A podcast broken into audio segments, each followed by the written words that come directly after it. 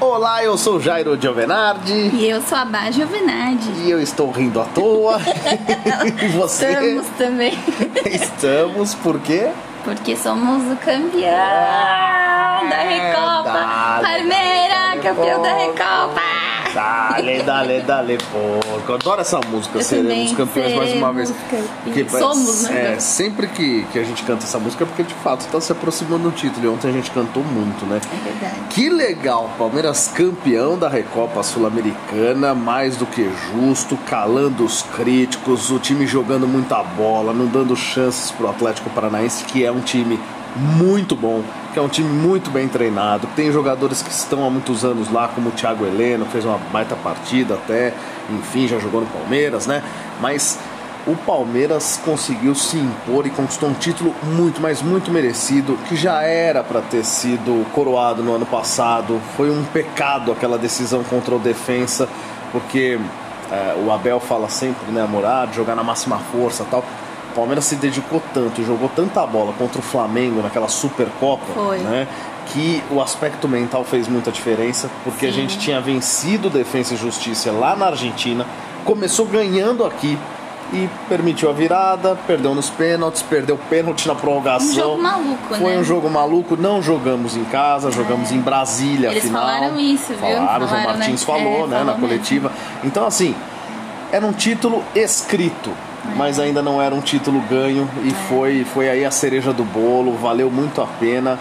O que, que você achou do jogo, meu amor? Gostou? Estávamos lá ontem no Allianz Parque. É verdade, estávamos lá, é, bem acompanhados, como sempre, Como né? sempre. Nossos amigos. Só não viu o Neto. É verdade, Estava tomando apenas. Coca-Cola. É, disse que bebeu pouco no carnaval, né? Tava se poupando. Mas tá bom, a gente acredita. Então, foi um jogo muito bom e engraçado, né? Todo mundo falando, ah, o Atlético não jogou. Ué, mas não era o Palmeiras que não sabia atacar, que não sabia ficar com a bola? Eles ficaram na defesa. E o Palmeiras teve paciência. Bateu, bateu, bateu no primeiro tempo. É, criou muita chance, assim, de bola na área, né? E aí vem a questão do 9, que a gente não tem. Talvez se tivesse, poderia fazer com mais facilidade. Mas eu acho que o Palmeiras soube é, lidar bem com isso e, assim, parecido. Eu até escutei no Análise Verdão e eu concordo. Que parecia o jogo do Awali. Tipo, a gente teve que ter paciência até surgir né, as oportunidades. E aí veio o gol do Zé no segundo tempo pra abrir a porteira mesmo e sacramentar. Mas você sentia que o time tava super seguro, é, defendendo bem. Gustavo Gomes, um monstro na zaga. O que a gente sofreu no primeiro jogo com bola aérea, nem perto disso, assim, nesse jogo. Ele é muito seguro, ele tira todas por cima, por baixo. Muito técnico, Muito né? técnico, Murilo muito seguro. bem. Murilo muito seguro, Super Piquerez seguro, também, o Marcos Rocha. Aliás, é. sistema defensivo Sistema muito defensivo, seguro, né? é. O Everton deu aquela falhadinha, mas é porque também ele tava sem ser exigido. Aí o goleiro às vezes dá uma É, e a gente, a gente né? percebia, né? Nós ficamos no É. Gol Norte, como costumeiramente, e a gente percebia ao longo do jogo, quando o Palmeiras estava cobrando falta ó, e escanteio, o Everton se aquecendo muito, indo até o meio de campo, Sim. porque ele não estava sendo exigido. Isso foi uma coisa até que você que me alertou é, na hora que eu falei, meu Deus, olha o Everton ali, pelo amor de Deus, aquela coisa de palmeirense, né? Pelo É. amor de Deus, espirra uma bola lá da área, não, gente já vê o pior tá sem cenário, goleiro, né? é. E aí, mas ele se aquecendo, enfim. É, foi muito legal. Eu até. A gente tem um grupo de WhatsApp com, com os nossos amigos. É, que são muito especiais e que a gente gosta demais porque é, estamos sempre juntos e, e torna muito mais legal tudo que a gente faz, né? Também em termos de Palmeiras. Com certeza. E eu até falava de um, de um Palmeiras e Atlético Paranaense de 2001. Aí a Dani foi até com a camisa do Galeano à noite, né? estava no, no Allianz Parque, com aquela camisa do Palmeiras de 2001, que é lindaça. O Palmeiras naquele ano chegou em semifinal de Libertadores, enfim, perdeu pro Boca. Mas o Palmeiras ganhou do Atlético Paranaense de 2 a 0 no antigo palestra. E eu falei, poxa, olha que cenário perfeito. Um, gol ali e tal no começo, outro gol no fim, jogo difícil e tudo mais. Foi um jogo que de, de difícil não teve nada esse de ontem, né? Mas é, foi um gol no começo do segundo tempo que deu uma tranquilidade maior e esse gol no fim do Danilo, o gol do Danilo foi espetacular, bela assistência do Atuesta, né? Não, E o Danilo é um bacana. espetáculo à parte, né? Eu sou suspeita, sempre falo. Acho que o Jair já tá de saco cheio de ouvir falar do Danilo, Não, né, amor? contrário, jamais ficaria de saco cheio Beirada, nosso grande Beirado. Beirada. O Danilo joga demais. Danilão é assim, é. Entrega total, ele marca o tempo inteiro, ele corre o tempo inteiro, ele parece que é de mola, porque às vezes a bola vem de um ângulo estranho, ele se estica todo e, né, e sempre objetivo, sempre pra frente, sempre passes muito bons, erra como todo mundo, mas ele acerta muito mais. É, eu tava vendo. Eu... Só no fini... Desculpa te cortar, Imagina. ele só não finalizava muito bem, pois foi é. uma surpresa, porque deve estar tá treinando. Arriscou várias Arriscou vezes. várias vezes e bons chutes, e até que foi consagrado com a assistência do Atuesta, que também vem bem e fez o gol.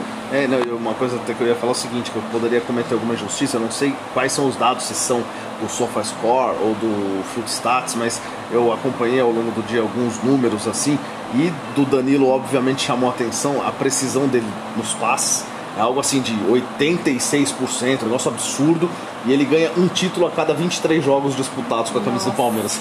Não, incrível, é né? Incrível, e ele é muito regular, é difícil você falar assim, nossa, hoje o Danilo não jogou muito bem pode acontecer, mas em geral ele sempre vai bem. E, bom, o time foi super bem no ataque. O Rony perdeu alguns gols, é, teve aquela, aquele lance que ele tentou a bicicleta, foi uma boa defesa do Santos. Nossa senhora, se sai o gol, se Nossa. sai aquele gol, eu, eu sairia do Não. Allianz para pagar o ingresso de novo e, lembra, e voltaria. No primeiro jogo ele já chutou uma bolaça lá que bateu na, na trave. trave. É, Se ele exatamente. faz esses dois gols, olha, o Rony é. quase foi o herói dos dois jogos. Ó, esse aqui é o nosso 11 primeiro episódio, tá?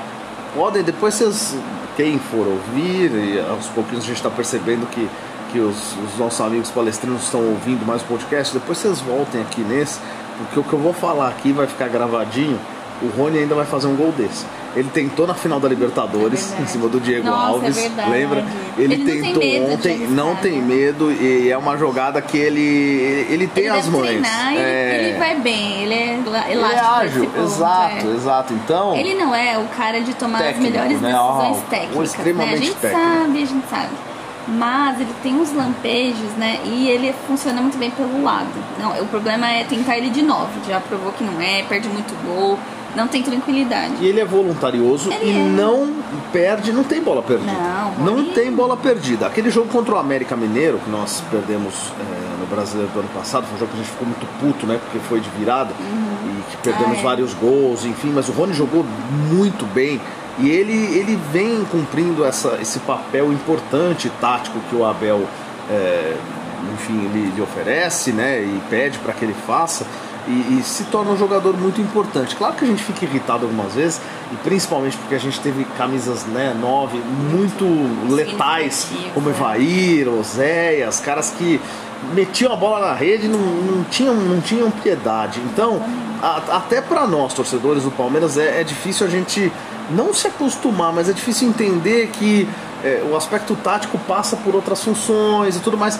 Mas de qualquer forma, a gente percebeu isso. Ainda é muito importante a gente contar com esse cara e tomar a Deus, e esse título faça isso também, a Leila botar a mão na consciência e ver que é preciso. Ela não precisa quebrar o clube, não. ela não precisa é um fazer nenhum tipo de loucura. Tá pedindo, né? Exato. Porque é o seguinte, você, você concorda comigo? Se a gente teve dificuldade para contratar o Alário, uhum. teve dificuldade para aumentar propostas, porque foi mais de uma, enfim, para o Tati Castellanos vai oferecer 100 milhões aí, 600 de reais no Pedro? Não vai. Então assim, isso é historinha para boi dormir. E mesmo que ofereça, tá? o Flamengo não dormir. vai liberar. E eu não, não quero dormir. O Flamengo não vai liberar. Claro que não vai, claro que não vai. eu queria muito ele aqui, eu acho que seria perfeito, mas... É, é que assim, a gente fala também, claro que não vai, mas é, é, é algo até que a gente fora do podcast fala muito, né? Futebol é um negócio louco. Ah, é. Né? Pode acontecer, claro que pode. Só que. É difícil. O, o porquê nesse momento eu acredito que não aconteça?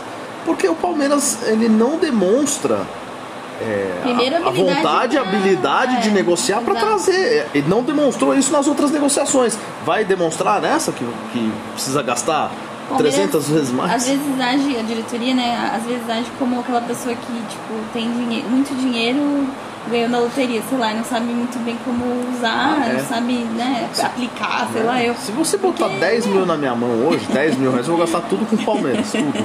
Eu vou pagar o avante de um não ano. É muito dinheiro hoje em dia, muito É, não vou pagar o avante de um ano, vou fazer umas loucuras, assim, vou comprar camisa. E o que dizer de Abel Ferreira, hein? Ah, o Abel é um, é um capítulo à parte, já que a gente estava até agora há pouco aqui namorando o livro dele, que a gente já comprou, tá esperando chegar. Ai, eu acho que vai chegar no dia do aniversário da Bárbara, dia 13 de março. Mas ele é um capítulo à parte mesmo da nossa história. Ele é um cara que, nós já falamos isso aqui, ele entendeu muito o espírito do, do palmeirense, do palestrino.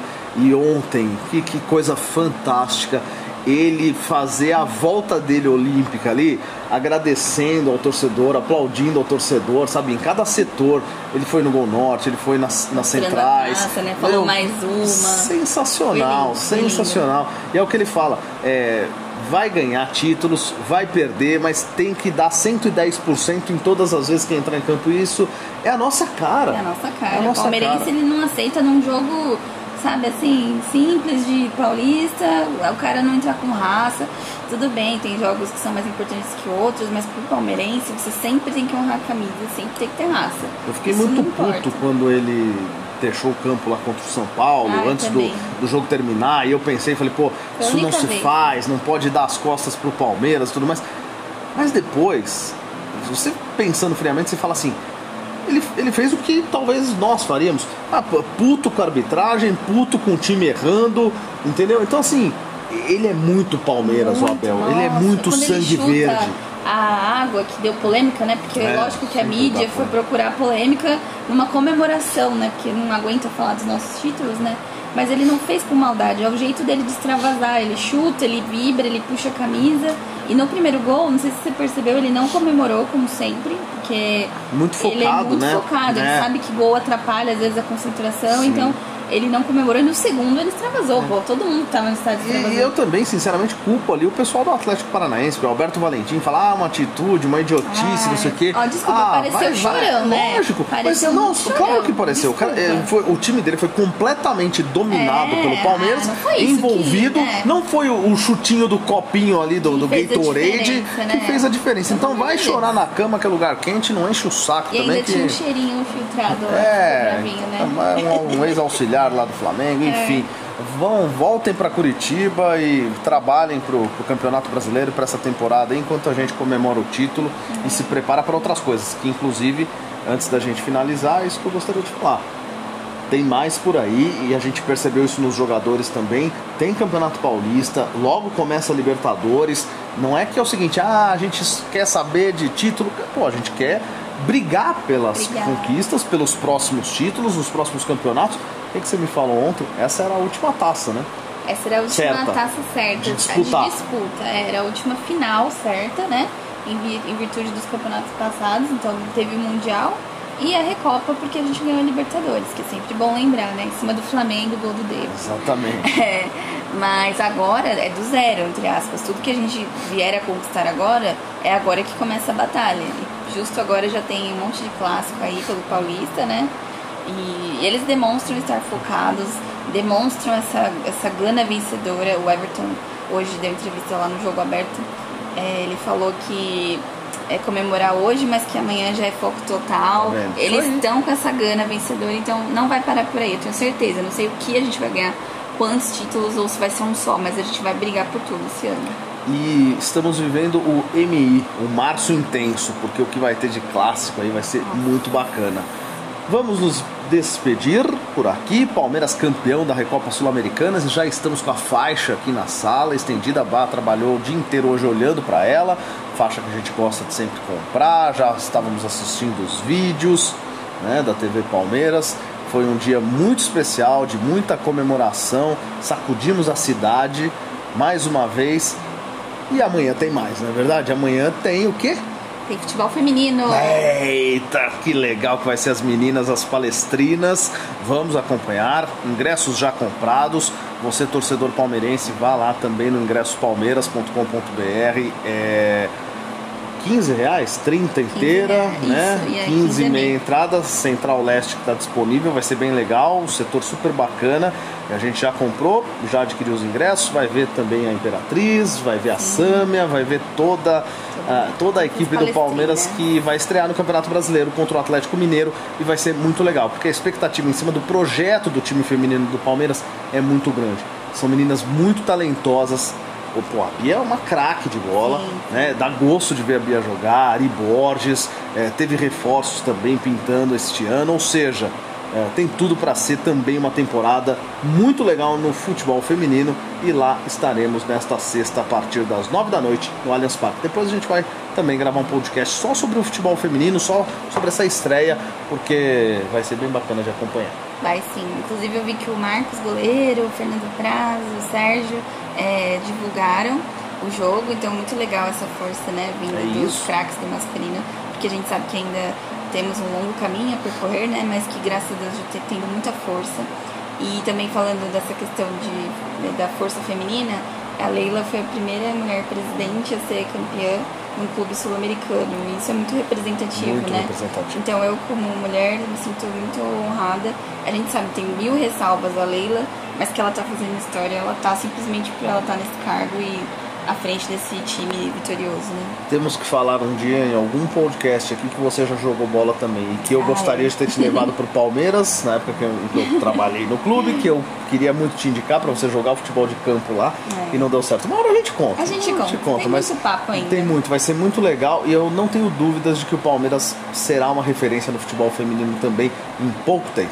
Avante palestra, um beijo. Avante palestra!